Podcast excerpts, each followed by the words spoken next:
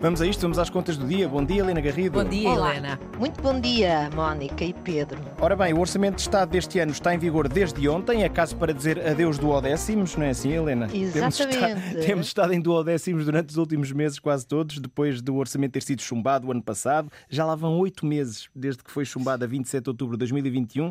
Entretanto, houve o atraso por causa das eleições do Círculo da Europa.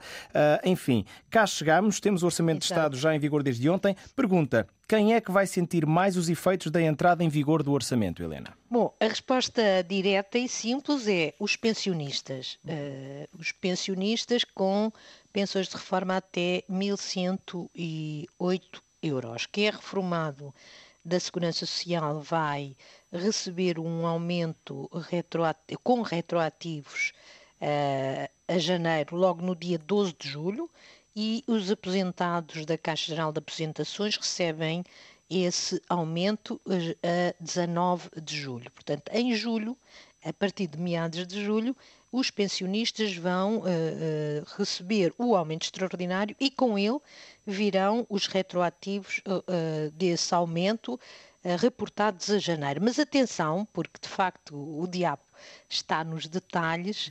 Eh, o prometido aumento de 10 euros não é exatamente, não são exatamente 10 euros.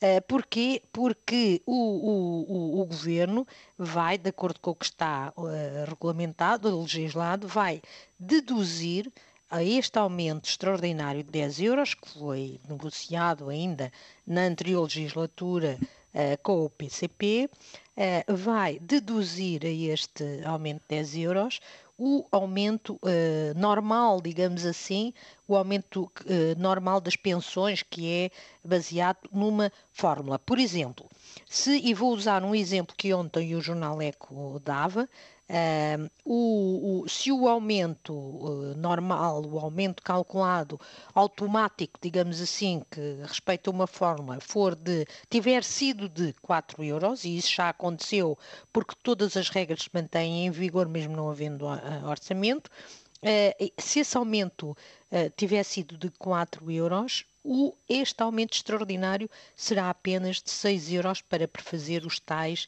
10 euros. Há pelo menos um aspecto, ah, isto significa que, obviamente, que em julho não vai receber 60 euros, que são os tais 6 meses vezes 10 de retroativos, vai receber 6 vezes 6, ou seja, apenas 36 euros de eh, retroativos.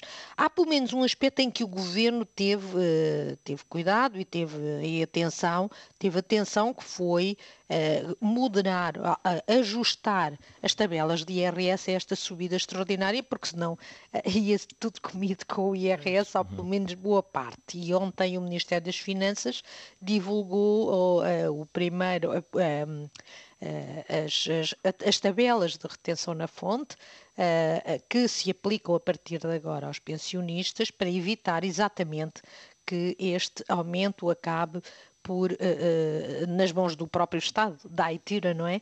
Eh, nas mãos do próprio Estado, porque os pensionistas iriam subir de, de- de escalão nas tabelas de IRS. Como sabemos, as tabelas de IRS são, de- são publicadas pelo Ministério das Finanças, levando em consideração qual é o, quais, são, quais são os escalões de IRS e como este aumento ainda não tinha decorrido, estas tabelas ainda não tinham sido ajustadas e pelo menos podemos ter a certeza que uma parte ficará nas mãos das pessoas e não irá com os impostos. Quanto às outras eh, mudanças, eh, será preciso esperar pelo acerto do IRS em 2023 para percebermos exatamente quanto é que vamos eh, beneficiar, porque as outras tabelas de IRS já foram publicadas a 1 de março, já levando em conta o- o as alterações que o Governo eh, fez eh, eh, no, no orçamento.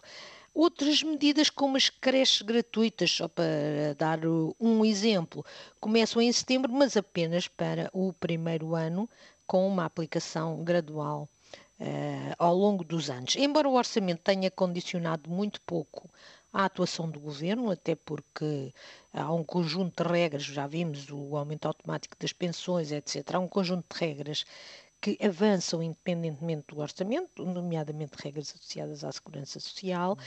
O problema, eh, o problema maior são novos investimentos, mesmo o, o, o plano de recuperação e resiliência pôde avançar, não, o Governo não tem essa desculpa para o atraso na execução uh, do plano, porque há uma regra orçamental que diz que quando existem receitas próprias a despesa pode realizar-se e, como sabemos, o plano de recuperação e resiliência é baseado, é financiado por subsídios europeus.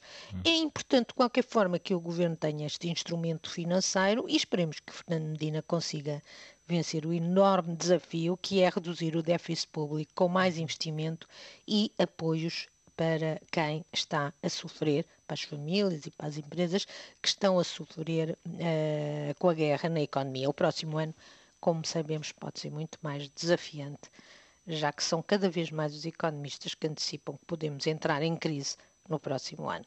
Sim, é bem possível, até porque as sanções estão aí para durar. Exatamente. Helena Garrido, amanhã cá voltaremos uhum. para mais debate, mais contas e vamos manter-nos informados, porque quem faz boas contas eh, depois tem a vida mais facilitada. É sempre assim. Exatamente. Adeus, bom dia. Bom, bom dia, dia, até Helena amanhã, Garrido. E pode voltar a ouvir as contas do dia, estão disponíveis em antena1.rtp.pt.